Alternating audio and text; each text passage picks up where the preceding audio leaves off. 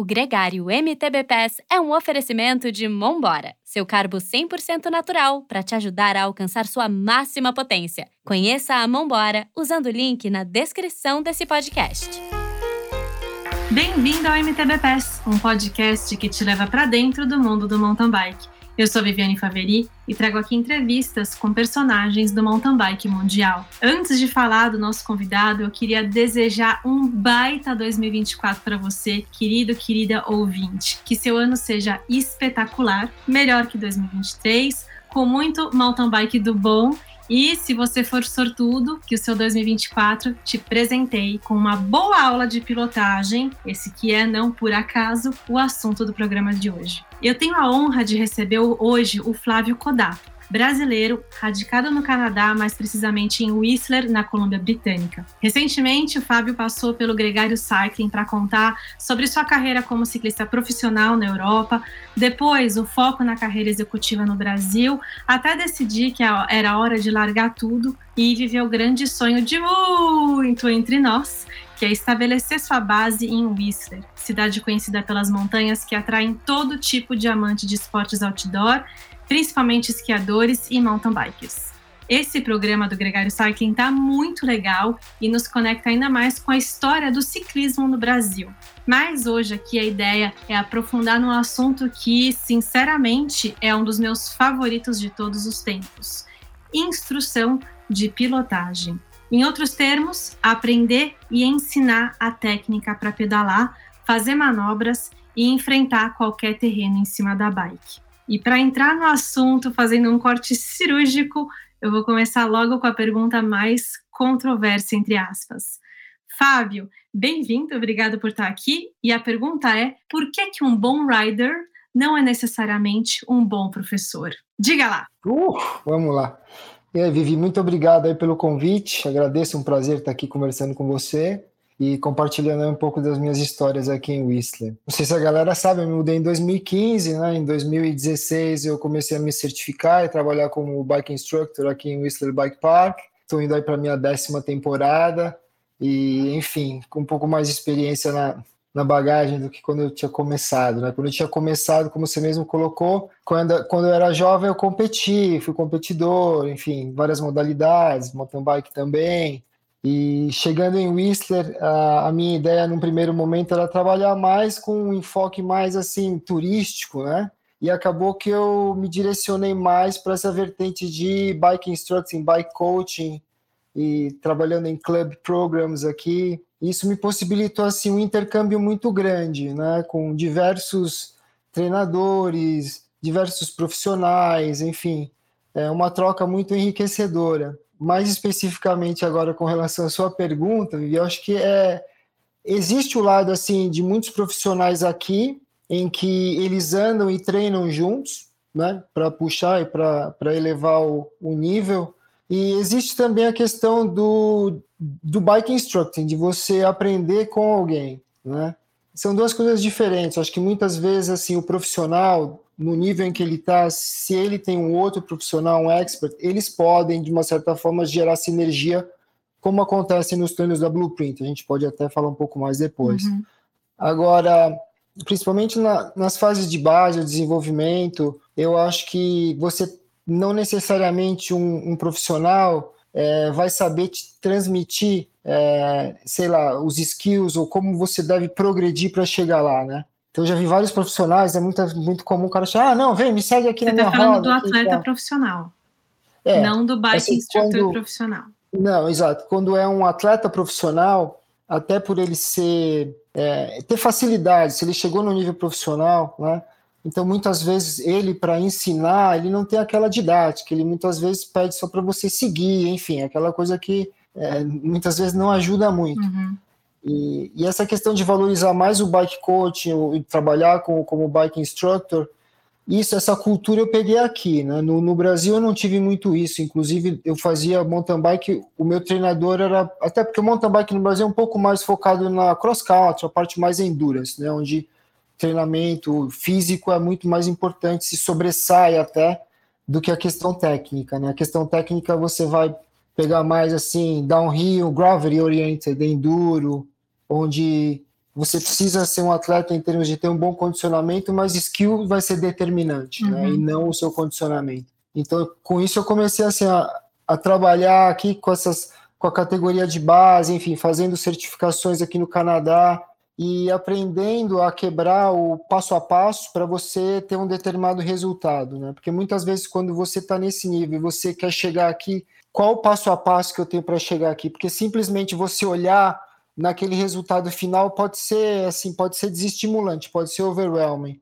Então você ter um bom bike instructor para te levar no passo a passo, para ver o que você precisa no seu riding, é, isso são coisas assim, que eu aprendi a valorizar muito mais é, depois que eu comecei a trabalhar com isso, né? Uhum. É, que eu vi que a cultura aqui é muito forte, principalmente na, vem desde as categorias de base, então assim, a partir de 4, 5 anos de idade, 6 anos de idade, as crianças já estão começando e, e todos começam com uma instrução de base. Então, se você conversar, por exemplo, com a molecadinha que eu tô eu estou treinando já 5, 6 anos, hoje eles estão, vão fazer 13 anos esse ano agora, é incrível que eles já sabem, né, de skills, de risk assessment, enfim. É, e, e também sabem a técnica, sabem explicar a técnica, né, não é só saber Exatamente. fazer, porque quando você cresce nesse ambiente, você vai aprendendo as palavras, os termos, né. Com certeza, com certeza. Então, isso aqui assim, é muito comum, a molecadinha começa muito cedo e começa cedo assim, recebendo instrução, né?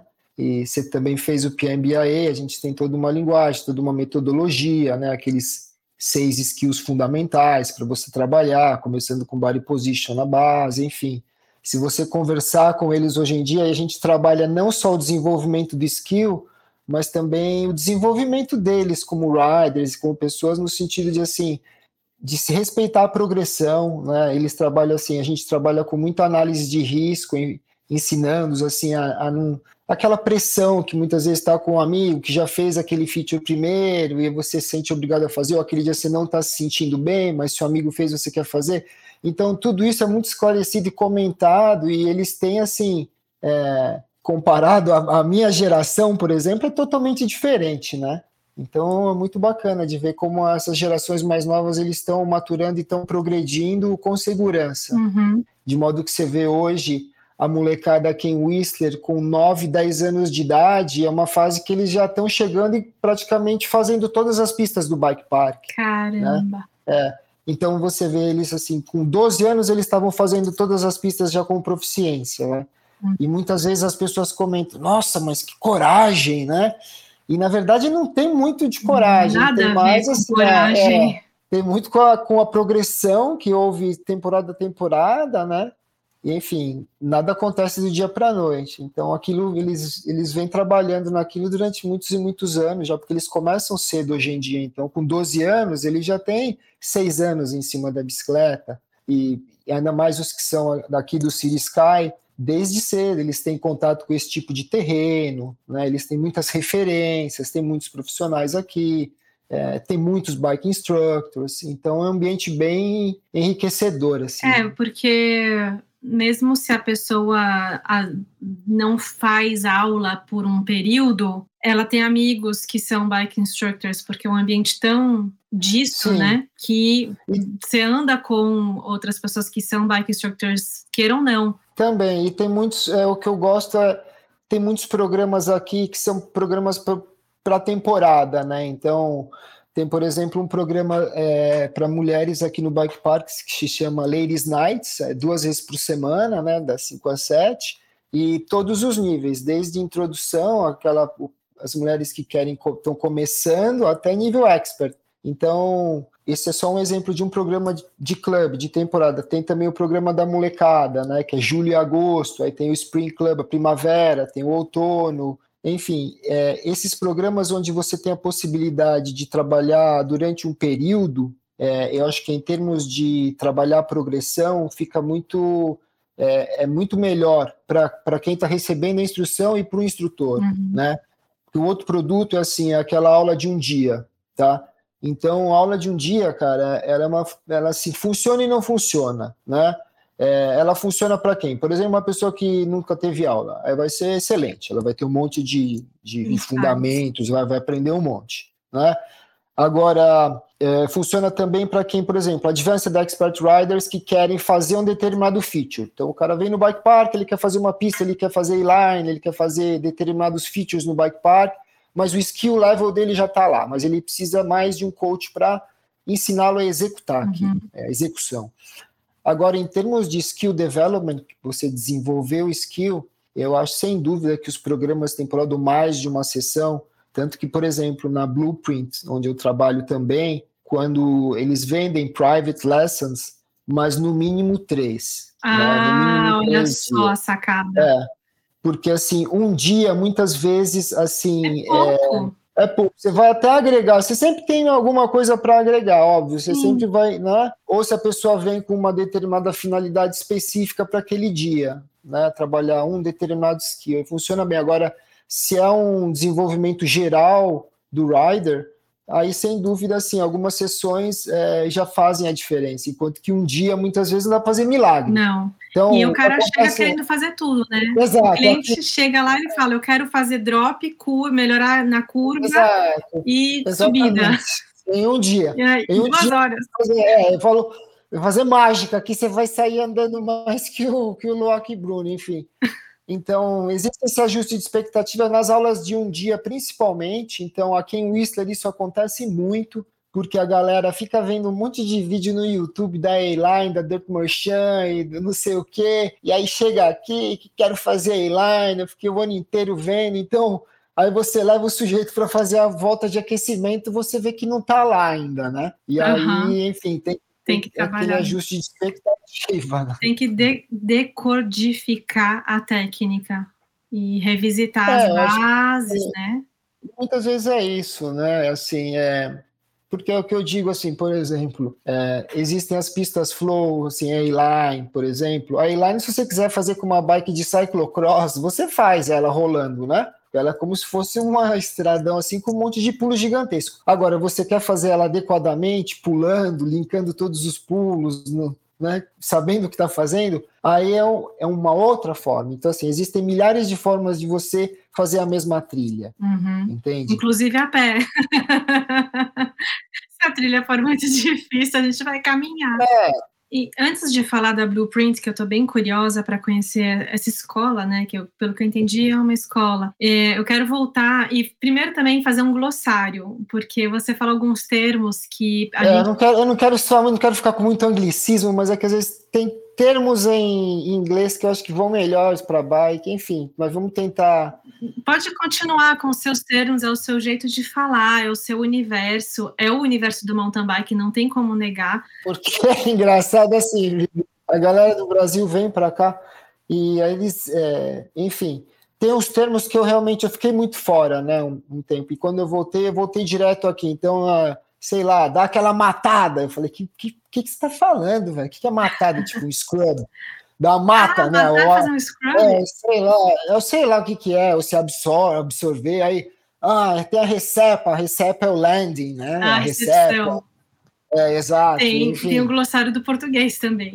É, exato, então eu tô tentando pegar ali, né? E, enfim. Mas ó, a gente falou de feature, que significa obstáculo, A-line, que é a linha A, por enquanto. Inline é uma das pistas mais famosas do, do bike park aqui em Whistler, né? uhum. né? Uma pista de jumps, de pulos e super famosa, super flow e super Tem divertida. Tem altos vídeos dessa pista na internet, incrível. Uhum. Então, assim, falando de features, obstáculos, você tocou num ponto que eu achei muito rico de é, dos jovens que você acompanha há algum tempo já saberem, terem maturidade para saber qual que é a hora certa de encarar um obstáculo ou não, e lidar com o lance de um amigo que faz e ele ainda não faz, por exemplo. Isso daí, às vezes, é um monstro, né? É, é um, é, é, esse assunto é muito complexo. Como que eles, como que você ensinou isso para eles, deles respeitarem? Porque aqui, contando, fazendo um parênteses da minha realidade, aqui em Quebec é, tem o bike park vários e o Santos que é onde eu mais ando, que foi recentemente visitado pelo Remy Metayer, fez vários vídeos incríveis, e como ele pilota, cara, ele fez uns negócios surreais muito rápido. Uhum. E aí, assim, se eu vou lá e faço um obstáculo, dia seguinte tem outra menina lá fazendo. E aí eu chego lá, E vejo que, tipo, a pessoa que está fazendo, ela não tem todo o conhecimento da técnica. Eu falo, cara, é melhor eu não postar as coisas que eu faço, que daí vem a galera querendo fazer sem. Exato. Você entende o ponto? Não, entendo totalmente. Aqui é o que mais tem, né? Peer pressure, que é você se, se sentir pressionado. É, isso ocorre muito. É, você vê essa. Isso assim, não é algo que eu ensino, é algo que eu ensino e a gente está lembrando é, é, toda a session né? Então tem determinados pontos de assim educação de risco que a gente trabalha, é um trabalho contínuo, é um trabalho até para gente como adulto, enfim. Tem momentos que todo mundo sente aquela pressão, mas é a questão de você decidir se você está preparado para aquilo ou não. E o que eu ensino para eles, a escola do PMBAE, que é a Associação de Mountain Bike Instructors aqui do Canadá, é o que eles chamam de skills based. Então é o desenvolvimento da técnica primeiro. Né? E o que eu falo para sempre quando eu estou dando aula, enfim, para molecada, é assim, o teu skill level ele tem que estar tá acima da dificuldade daquela trilha ou da dificuldade daquele obstáculo, daquele pulo. Você tem que ter essa margem, uhum. principalmente quando você vai tentar algo pela primeira vez. Tem que ter uma margem, né? Porque você está um pouco nervoso, às vezes você errou um ponto de frenagem um pouquinho. Você tem que ter uma margem de correção. Quanto mais você consegue aproximar, quanto mais você aproxima a dificuldade do, do teu nível de habilidade, o risco começa a exponencializar. Uhum. Né? Então, assim, é, o, o que eu sempre falo para eles é isso, é skills based, né? Então, você tem o teu game plan para fazer esse feature, então me descreve o que você vai fazer, qual velocidade que você vai vir, onde você vai brecar, onde você vai olhar, como você vai trabalhar o seu runout. Quando você percebe que a maturidade, ele sabe exatamente, ele consegue visualizar exatamente o que ele vai fazer depois de uma de demonstração que você pode fazer, enfim. É, esse é um bom sinal. Outro bom sinal, assim, quando eles executam aquela, aquele obstáculo, aquele pulo pela primeira vez, e eles acabam e falam, pô, foi tranquilo, vou fazer de novo. Isso é um bom sinal. Agora, se a pessoa acaba aquilo com o olho desse tamanho, ah, ah, ah, eu fiz, nunca mais vou fazer na minha vida, aí você fala, opa, às vezes você tomou um risco acima da tua habilidade. Então, essa questão é, do skills based é muito trabalhada nos programas aqui, até porque a sua confiança para fazer uma determinada, um determinado obstáculo, ela vem fundamentalmente do teu nível de, de habilidade, do teu skill primeiro. Então, se você acredita no teu nível de habilidade, se você tem habilidade para fazer aquilo, aí ok, a diferença é que é o nervosismo de fazer a primeira vez, etc., isso você consegue trabalhar, né, com visualização, respira, papapá. Mas se você não tem a habilidade, não tem o skill, e aí você fica só, tipo, bombando conf confiança artificialmente, tipo, ah, you got it, dá pra você fazer, vai lá, vai, lá, vai, solta o freio. Manda, manda, manda. É só jogar a bunda para trás esse, esse, tipo de coisa, geralmente aqui em Whistler, principalmente onde o terreno é maior, enfim, você vai acabar no hospital mais cedo do que tarde, né? Então, tanto que assim, aqui em Whistler é conhecido como a capital das fraturas da British Columbia, né? Ah, é. é o lugar que mais é exato. Justamente por isso, entende que é, é muita adrenalina já por ser Whistler e a pessoa vem com muita expectativa, tem isso, né? Tem a pre... não só a pressão do, do colega, do peer pressure, mas então, também. A pressão que você se põe você... de é. querer ir lá fazer, enfim. Então, minha dica para quem está chegando, usa seus primeiros dois dias aí para se acostumar com o terreno, entende? Para tirar o jet lag e tal. Aí você, né? E sempre assim, o, o nível de habilidade você sempre tem que estar tá acima, né? Uhum. É que tem muita gente também que não tem noção, né? Não tem noção do próprio nível. E às vezes você olha o que a pessoa está fazendo e você fala, ela não sabe o tamanho do risco que ela está tomando, né? É. Enfim, e é isso que a gente toma super cuidado, principalmente nos trabalhos de base com a molecada.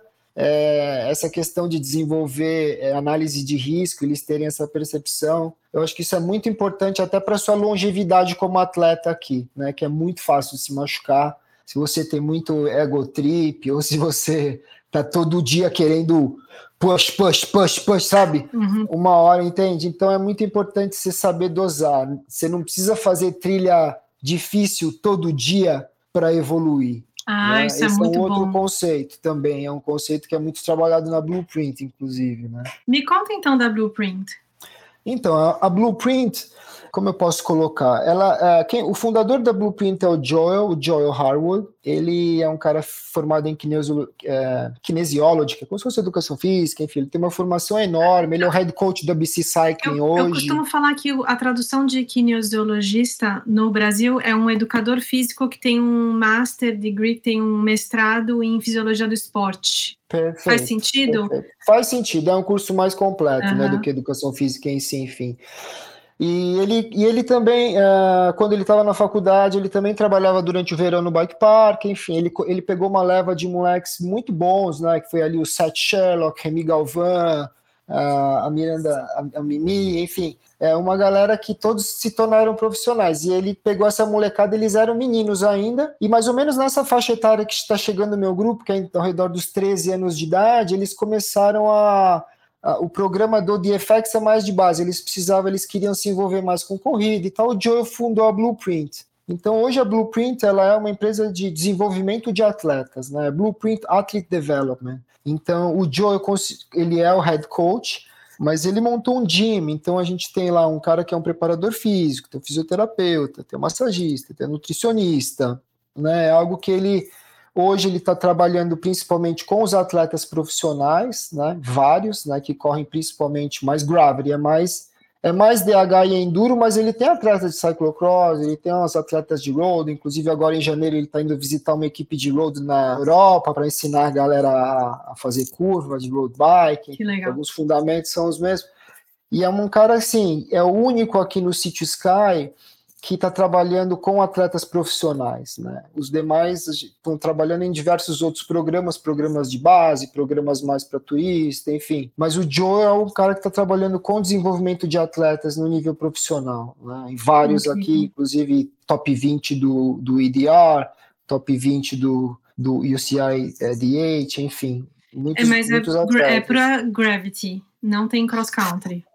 Tem cross tem, uma coisa engraçada é assim, ele pegou um grupo, inclusive Jess Melamed, que foi segundo na geral do EDR, uh, o Elliot Jameson, top 20, uh, quem mais? Reese Werner, top 5, uh, Jackie Menzies, top 20. Toda essa galera, há 10 anos, um pouco mais de 10 anos, né? O, o primeiro IWS foi 2013, é um pouco mais de 10 anos, eles corriam cross country. Entendi. E todos esses é, migraram do cross-country para o enduro.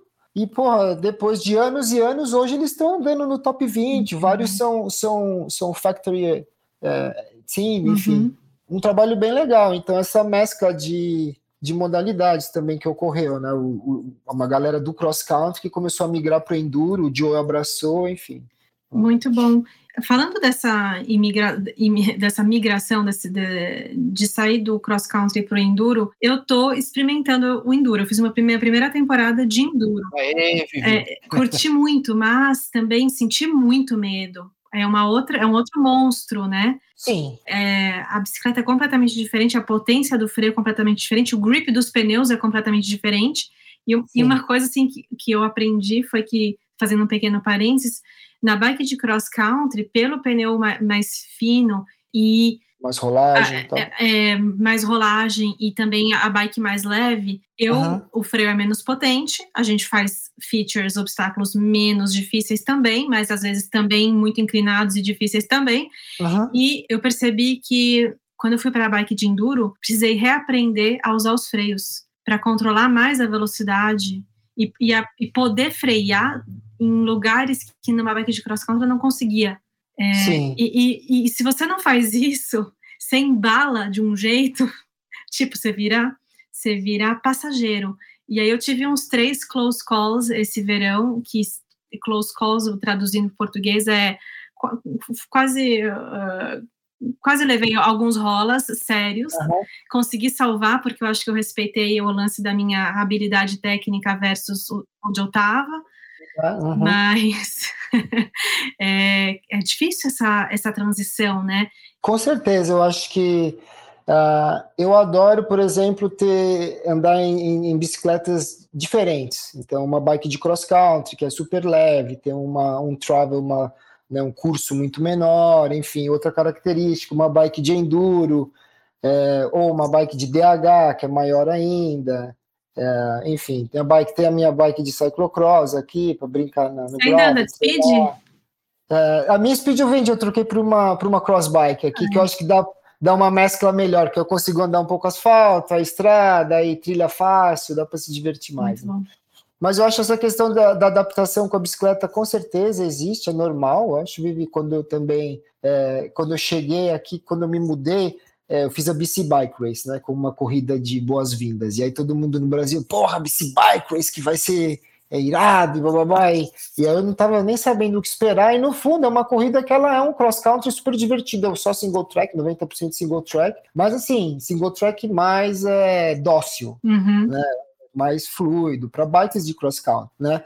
E aí eu, quando eu cheguei, eu tava com essa bike pequena, e aí eu comecei a fazer umas trilhas aqui que eu falei, puta, a bike tá pequena. Aí eu peguei uma, uma bike de enduro, tive que me adaptar também. Aí comecei a andar no bike park, as primeiras temporadas no bike park eu andei com a minha bike de enduro também.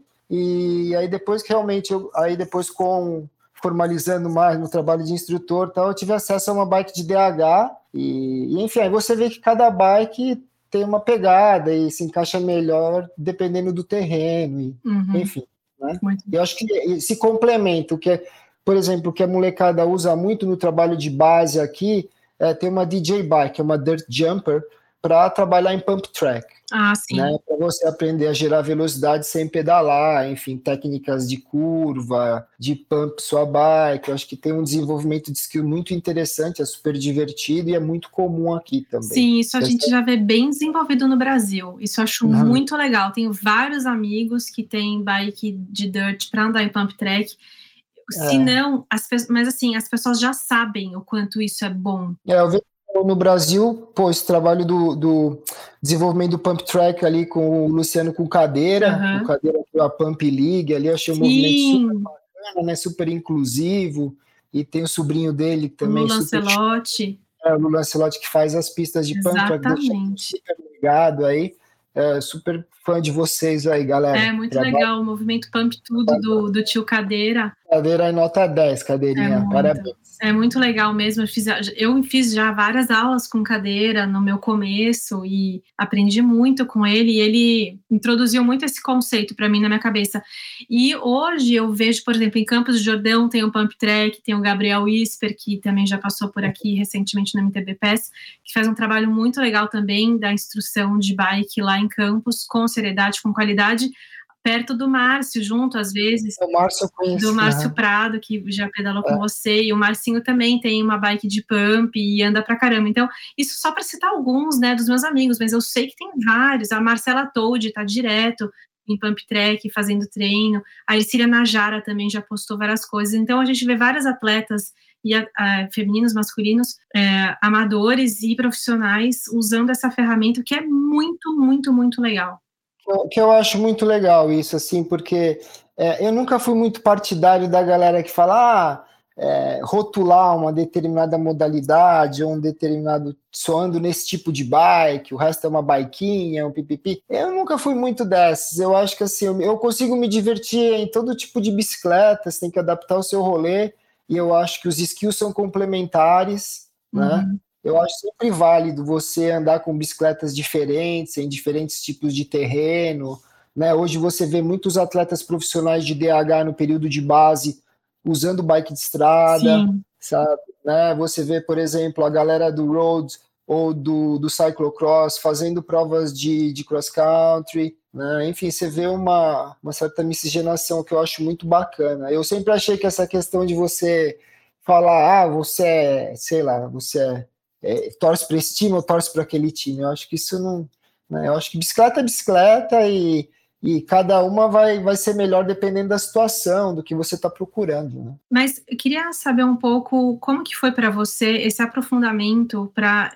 Primeiro assim, você chegou aí, descobriu que ficou deve foi surpreendente para você você descobrir que o caminho para ser instrutor era mais interessante do que o de trabalhar especificamente com turismo? Ah, foi o jeito que a vida foi me levando aqui, viu, Vivi? Eu cheguei aqui, eu já tinha, já tinha pesquisado no Brasil o PMBI, né? Que é a Associação de Instrutores aqui no Canadá. Na verdade, ela é global, a PMBIA, né?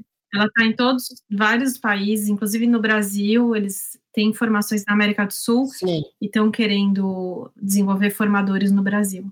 Então, exatamente. E aí eu comecei, 2016 foi quando eu peguei meu level 1 e já comecei a trabalhar no bike park. E aí uma coisa foi levando a outra, né? Essa questão das certificações eu nunca parei. Agora eu estou trabalhando no meu level 4, que é o último Cara, é level. É incrível isso. É, é, assim, para tudo. Você está falando como se nada fosse, mas é muito difícil chegar onde você chegou. Sim, é, tem que assim, eu acho que tem que ter uma dedicação, você tem que gostar também do que você faz, não vai ter um retorno imediato. Acho que acho que antes de mais nada você tem que você tem que gostar e enfim se dedicar como qualquer outra profissão, né? Enfim. Mas os as etapas para você ser certificado pelo PMBIA, você tem que é, cumprir certo um certo padrão de riding de pilotagem e de ensinamento muito específico e é, exigente. Sim. Como que você trabalhou para chegar nisso? Como foi difícil ou foi natural para você? Ah, diria que assim, até o level 3 foi bem natural, porque eu estava trabalhando. Acho que o que facilitou muito, na verdade, foi o fato de trabalhar no Whistler Bike Park, tá? porque trabalhando no Whistler Bike Park eu tive a oportunidade de interagir com inúmeros profissionais, Entendi. né? É, tanto atletas como bike instructors, como coach, pessoas assim que já estavam na área há muito mais tempo do que eu, e eu aprendi muito. Acho que se você é, assim está disposto a aprender, interagir, você é humilde, acho que sempre você tem a possibilidade de aprender. Eu venho com essa mentalidade desde, enfim, desde o primeiro ano aqui, né? O level 4 para mim, que é o último nível do PMBA, no, no riding eu passei direto e no teaching eu, eu não passei. Então, vou fazer o retest, estou uhum. querendo fazer aí no segundo semestre desse ano. É, mas, enfim, eu, eu, acho que as metodologias, o que a gente aprende é muito bacana, é, mas eu sou meio ruim, assim, para para fazer o marketing assim para vender, entende? Que eu, que eu entendo o que você fala, porque você já fez, Vivi, uhum. né? A Adriana acho que fez e o Márcio fizeram. Então, pessoas que já fizeram o curso é, tem mais noção do que existe ali por trás. É muita né? coisa, tem que estudar muito. E, e na hora de passar no teste, de, de, de você é analisado na sua, fa na sua fação, olha eu falando francês, no seu jeito de ensinar, nas palavras que você usa, se você está aplicando a metodologia do curso, ou, ou se você está falando inventando alguma Aquela coisa. exato. e eles vão te colocar realmente na, na pressão ali. Ele vai te botar, olha, agora você vai ter que dar uma aula de curva nesse lugar. Somos seus alunos, começa agora. E aí você tem que ir lá fazer. Exato. Então, assim, não é uma coisa confortável para ninguém. Eu não conheço nenhum instrutor que, que fez o PMBI e que terminou falando assim, nossa, foi fácil, foi de boa talvez no nível 1, ok, mas mesmo assim não é muito confortável quando você está sendo avaliado é. ali, né? E até para a gente tem ainda a dificuldade adicional do idioma, Com né? certeza, é tem toda a questão da comunicação. E eu aqui, meu filho, em francês, nem me fale. Mas enfim, eu acho que essas questões da, da certificação é super válido, mesmo assim, se você depende do tipo de trabalho que você está desenvolvendo, você também tem que fazer o seu curso de primeiros socorros, né? O First Responder. É muito bom, inclusive. Acabei de fazer meu refresh. Exato. E a gente também tem aqui, você deve saber também, né? O NCCP, que é Sim. o National Career Coach Professionals, que aí também é muito mais assim voltado para a área de coaching do que bike skills development. Eu acho uhum. que para bike skills development o PMBIA é muito melhor, sim. não é melhor, é mais adequado e né? mais aprofundado. E sim.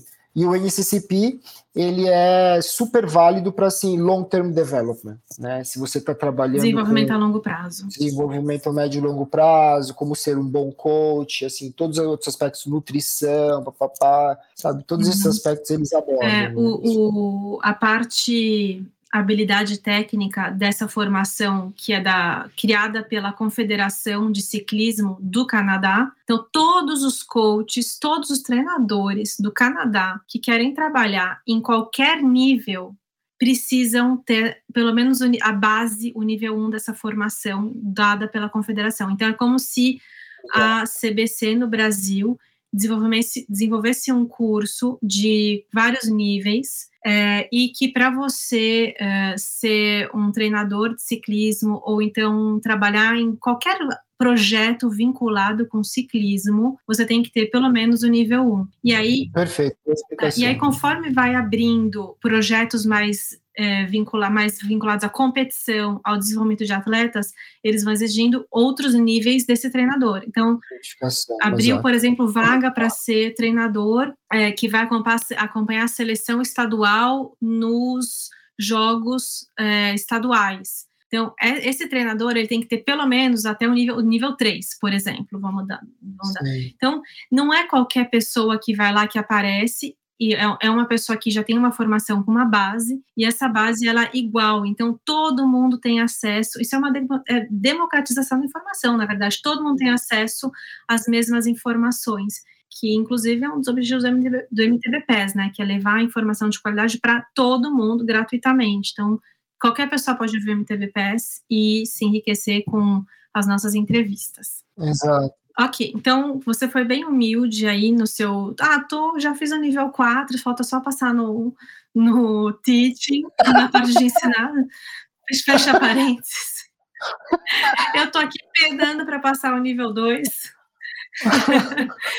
Mas é, é, o ponto é, né, o, o que eu queria assim chegar trabalhando esse assunto é que é, o desenvolvimento em cima da bike é eterno. Então, é tanto para o nosso cliente, nós como instrutores de mountain bike, tanto para o nosso cliente, não importa o nível dele, se ele é iniciante, intermediário ou avançado, é relevante para ele encontrar com a gente, quanto para a gente também é importante continuar esse trabalho de desenvolvimento, nós mesmos. Então, é, você, como que você faz isso?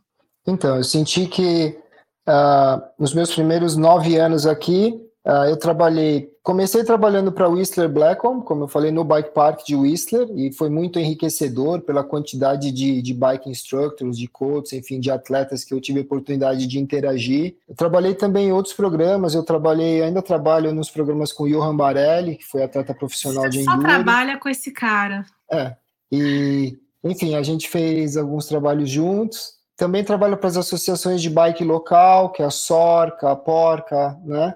É, que são associações locais que cuidam da manutenção das trilhas, organizam eventos locais. Eles também já tive a oportunidade de fazer alguns trabalhos com eles. E aí, desde o ano passado, comecei a trabalhar com o Joel na Blueprint, sendo head coach dos programas do Youth Programs, que é abaixo de 15 anos e abaixo de 19 anos, né?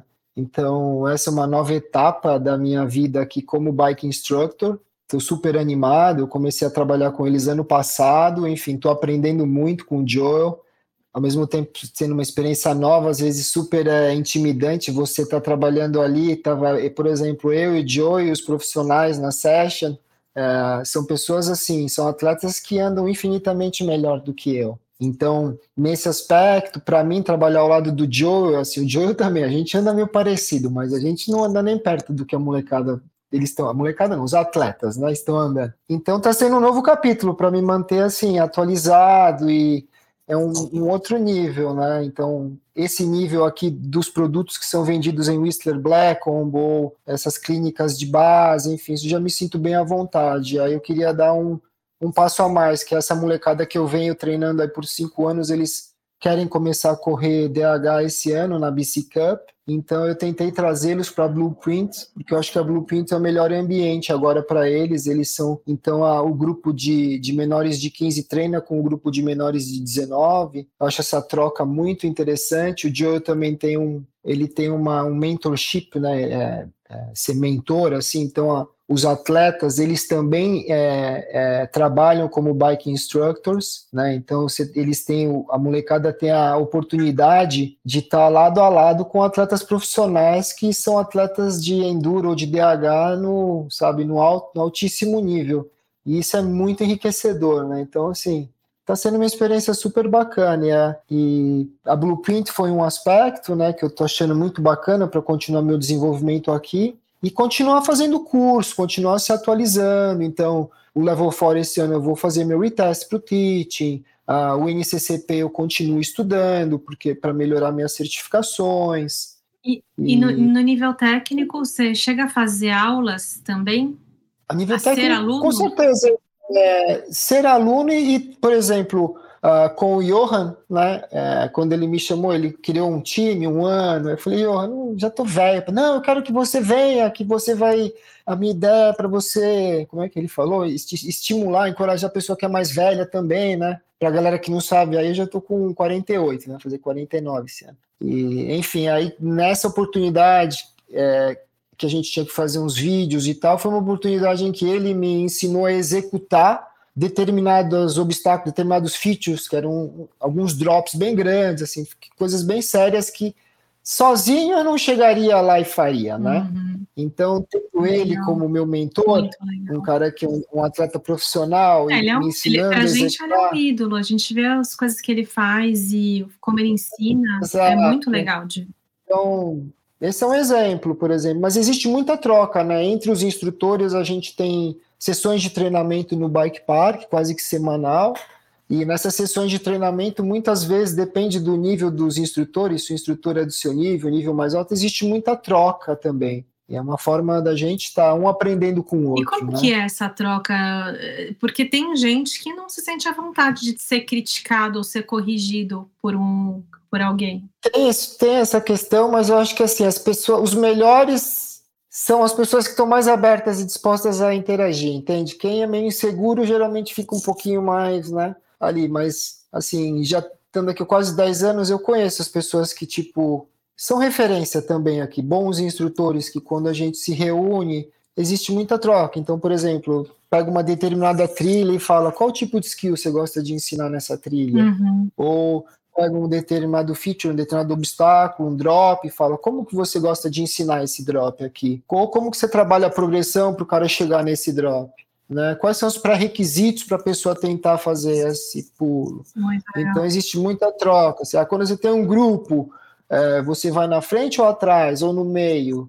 É, como é que você faz? Quais são os seus vantage points? Né? Onde você para para olhar seu grupo? Enfim, existe muita troca. Então, acho que é, existe a parte da sua dedicação pessoal, de estudar o material, de estar tá andando de bike, e existe a parte de, do lugar onde você mora. Então, aqui eu acho um lugar muito rico, assim, muita gente boa, muito instrutor, muito atleta profissional. Você tem muita oportunidade de interagir, né? E eu sou super curioso, eu vou. Então, por exemplo, na sessão da Blueprint tinha lá oito profissionais. Eu já chego perguntando ali setup de bike, calibragem de pneu, quanto você pesa, uhum. suspensão. E a molecada lá no ambiente da Blueprint, eles abrem. Provavelmente, se você for numa corrida, ninguém vai te falar qual será. Mas aí eu tô ali, você vai xeretar aqui, ali, então você aprende em vários, vários níveis, mesmo trocando ideia com eles, perguntando, e aí, qual foi a corrida mais difícil esse ano? Qual que você mais gostou? O que, que aconteceu ali? Aconteceu... Outro, outro assunto, assim, meio tabu também.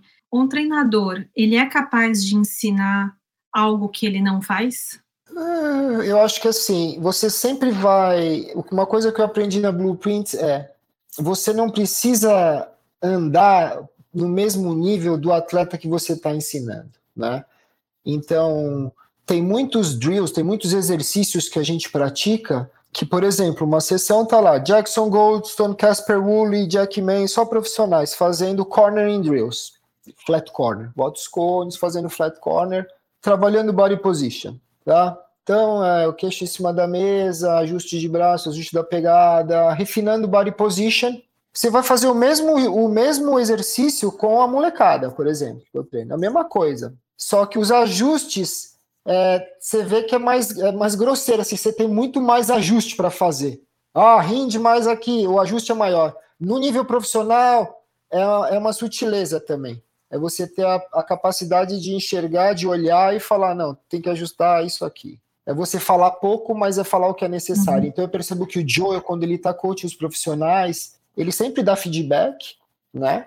Então, porra, imagina você dar feedback para um cara igual Jackson Goldstone. Né?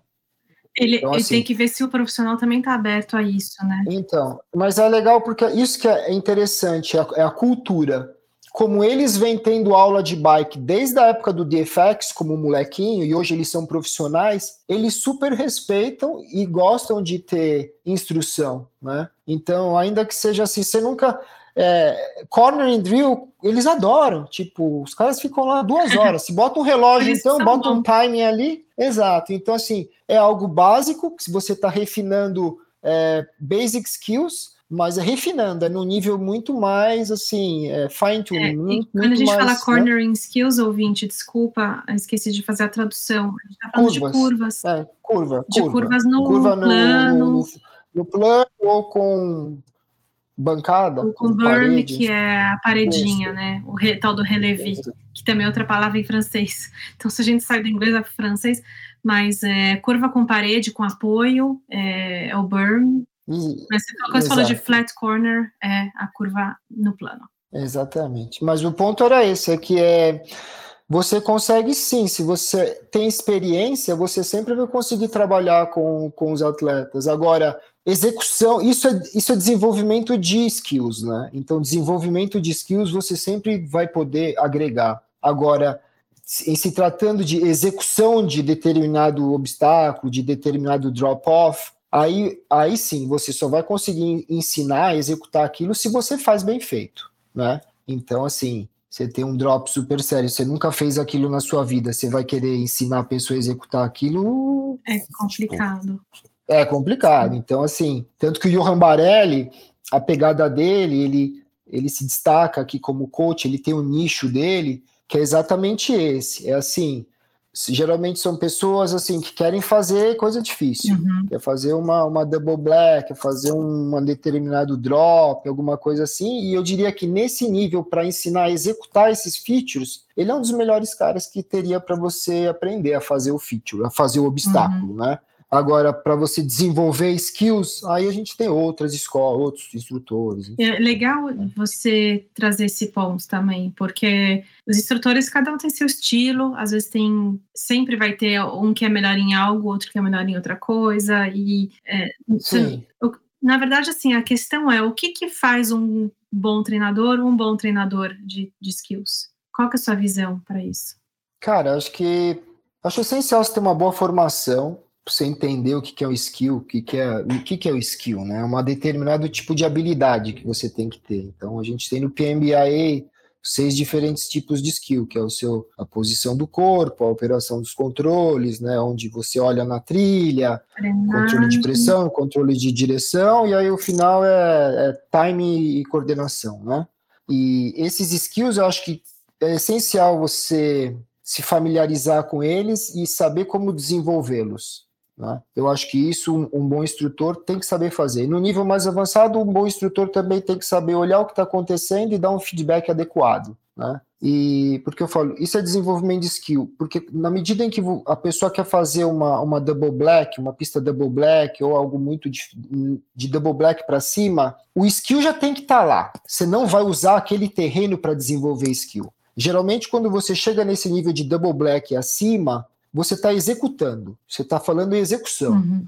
Então, aí sim, você tem um cara profissional do seu lado, um cara que já fez muitas vezes, ele vai te ensinar a executar, que é diferente. Ele vai falar qual velocidade que você precisa, onde você breca, onde você não breca, onde você tem que pousar, enfim.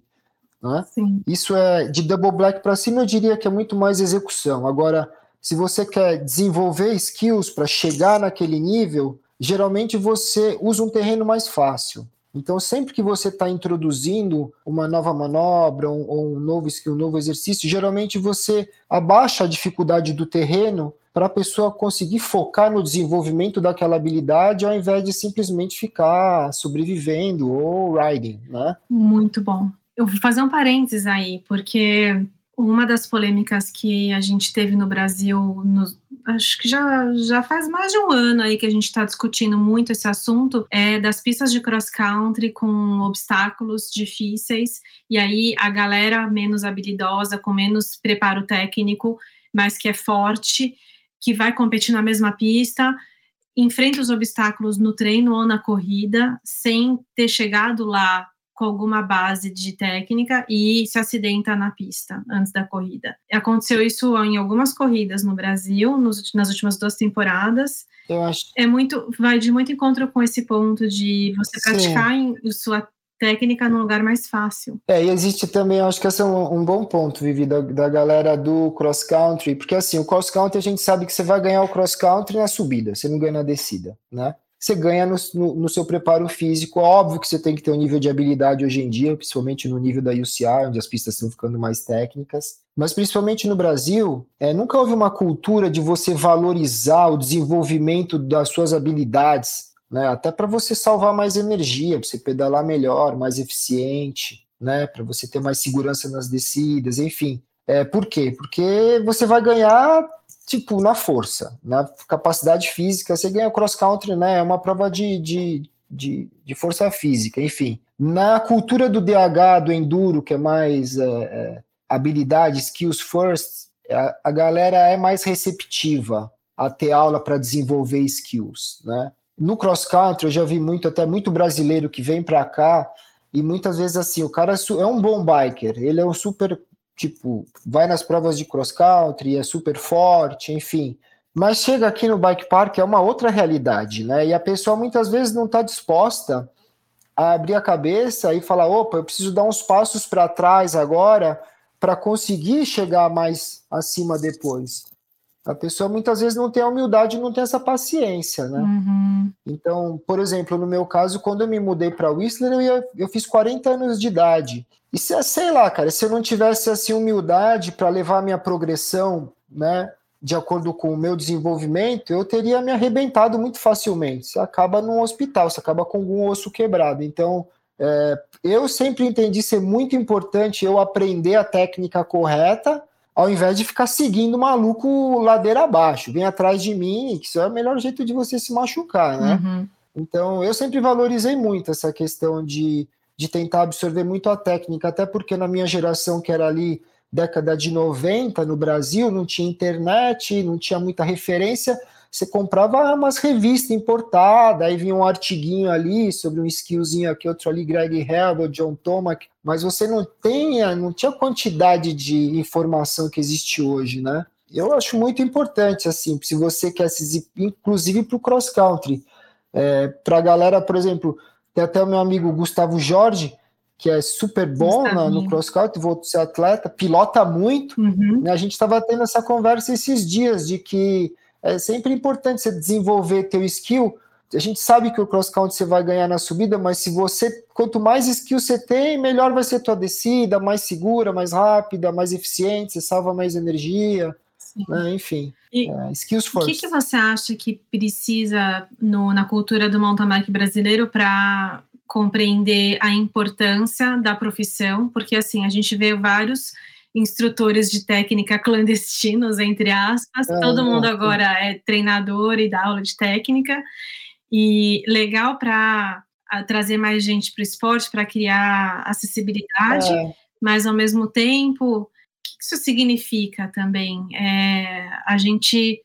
Isso, isso, leva a uma ignorância, isso é, é pode ser um risco para o desenvolvimento do esporte a partir do momento que vai ter muito acidente já está tendo, e aí as marcas não querem patrocinar, é, assusta. Então, como que você enxerga esse problema? Cara, eu não sei se eu sou muito autorizado a falar porque eu não tenho acompanhado a, o mountain bike brasileiro tão de perto. Quando eu, depois que eu me mudei, depois que eu voltei, enfim, eu, eu converso com muita gente do, do Brasil. É, eu acho que tem uma questão é, cultural é, até 10 anos atrás, praticamente não existia bike instructor no Brasil, né? É, era uma cultura muito forte de associação do mountain bike com a parte de endurance. Então, é, é muito, muito cross country, cross country maratona, enfim, né? É, tem essa questão também. Eu acho que é uma questão de desenvolver várias frentes. Eu acho que tem, assim, a, em si, uma questão, acho que mais cultural, de, de valorizar e eu até conversei com o Márcio, o Marcinho lá do Zoom Bike Park, falei, aí, você acha que a galera aí que está dando aula teria interesse em fazer um PMBA para formalizar? E ele não, não me animou muito com a resposta, assim, né? Então, é, eu também nunca fui atrás de, enfim, ministrar aulas no Brasil para instrutor, porque eu não sei até que ponto que eu tem uma galera que está dando aula no Brasa, que é assim, uma galera que competia e aí vai ficando velho e vai começar a dar aula. É, se o cara compete e tem o talento, porra, meio caminho andado. Se ele faz um curso e ele consegue pôr uma metodologia por trás daquela habilidade que ele tem, ele consegue, né? Exato, explicar direito o que é aquilo e não simplesmente, ah, segue aqui, papai, vai, tá ligado? Uhum. Tipo, se consegue explicar um pouco melhor o desenvolvimento de. Eu acho que faz parte, eu acho que é, é um amadurecimento, sei lá, eu vejo, sei lá, admiro muito o trabalho ali do Cadeira com o Pump League, que é, tá trazendo uma coisa nova, eu acho que é, tem aí os circuitos, tem umas corridas de enduro, tem uma galera no sul é, do DH, o, eu gosto do, do Lucas Borba, Sim, Luquinhas, Luquinha, aí, dá tá muito. Tem um estilo bonito aí. Uhum. Eu acompanho a rapaziada aí, mas assim, é, essa questão acho que, sei lá, Vivi, acho que você que tem mais é, entrada no, no mercado brasileiro aí, podia puxar essa frente aí pra gente dar uns cursos do PMBI lá. Eu acho que, no fundo, todo mundo se beneficiaria, Sim. tá? Eu acho que toda essa galera no Brasil que está dando aula hoje, que tem, porque tem muita gente talentosa, só que eles não têm metodologia, nunca tiveram uma formação. Né? Exatamente. E a questão é, é, é, como acessar esse público, esse público entender o valor que existe por trás de uma formação. E o respaldo né? que isso dá. E o respaldo. Porque assim, não é só porque você foi um bom atleta, que você sabe andar de bicicleta, você sabe pular, sabe empinar, que você vai saber ensinar, vai saber desenvolver aquela pessoa até chegar uhum. num outro nível, enfim. É, é, eu acho que o Brasil tem, a, é. tem outra realidade é, econômica também, então o curso do PMBI ele tem, exige um investimento. Exato. Então, acho que tem essa barreira a também. associação, o organismo PMBI aí precisaria adaptar os custos ali para a realidade do Brasil, mas eu tenho certeza que todo mundo se beneficiaria porque, primeiro, vai uniformizar o que, que é o desenvolvimento do esporte no Brasil, então, nesse Sim. sentido, até, a, a, até valeria um empurrão da CBC ou, do, ou dos órgãos Com ali para. Bem, essa é uma ideia interessante, exatamente. Né? Essa é uma ideia muito bacana. E porque assim, tem caras que tem grandes professores. O Valmor, lá no sul, tem uma escolinha muito fera. Os pilotos uhum. do Valmor andam super bem, eles arrasam quando eles vão para o exterior, por exemplo. Então, uhum. os atletas que querem tanto competir profissionalmente quanto quem quer viajar para aproveitar as trilhas de Whistler ou de Quebec ou de uhum. onde for, de, que tenham bike parks desenvolvidos, é, essas pessoas vão poder chegar no, nesse destino e realmente pedalar as trilhas, fazer os obstáculos, né? Pelo menos sabem o caminho para se desenvolver naquele ambiente. Então, eu, eu, sou, sou suspeita para falar que eu adoro esse assunto, sou formada também e uh, acho, gostaria, gostaria de ser essa pessoa que leva esse conceito e, e, desenvolve isso no Brasil. Se isso vai acontecer, jogo para o universo, seria muito legal. É. Exato, você me chama, Vivi, a gente vai Vamos junto. Vamos fazer junto, já fechou. Exato. Tá combinado aqui. Janeiro de 2024, um começando, começando muito bem, já com uma parceria ao vivo, no ar, no MTV Pass. Cara, muito legal, Flávio. Obrigada por, esse, por essa oportunidade, por esse papo. Eu acho que tem, tem aí coisas muito legais para o ouvinte, para os meus amigos que pedalam. É, sei que vai ter gente aí depois mandando mensagem falando, pô, que bacana esse papo tal. E vai ter gente querendo pedalar aí com você e fazer aula com você. E, meu, vamos ter que fazer um lado B dessa conversa, porque a gente só falou de mountain bike, só que você também é instrutor de snowboard, meu. Sim, tem essa também. Então, tem também... que se virar, né? Porque chega uma época que aqui fica tudo nevado e aí tem que se virar. Então, Cara, e essa é, minha é outra paixão. É, então, é outra paixão, mas é outra técnica, é outro esporte, é outro universo. Ok, tem Sim. coisas que a gente entende, alguns termos que vão para o mesmo uhum. lugar e transferência de peso e tal, tal, tal, mas, meu, ser, treina, ser é, treinador, coach de snowboard também é outro assunto aí que é bem legal. Uhum, Parabéns. Sim. Obrigado, valeu, Vivi. Bom, vou te deixar aí. Querido ouvinte, então, mais uma vez, um super 2024 para vocês. Obrigada por acompanhar a gente aqui no MTVPS. Esse não é o primeiro programa do ano. Se você não ouviu ainda o programa com a Amandinha vai lá, escuta, tá muito legal. A Amanda Dubrou, ela que é mãe, aventureira, uma pessoa super bacana, pedala pra caramba também. Esse foi o nosso primeiro programa do ano, mas como eu não sabia ainda que esse programa dela ia ser publicado em janeiro, eu ainda não tinha te dado Feliz Ano Novo. Então fica aqui meus desejos de um super ano para você para sua família e para você também, Flavio. Beijo e até a próxima. Obrigadão.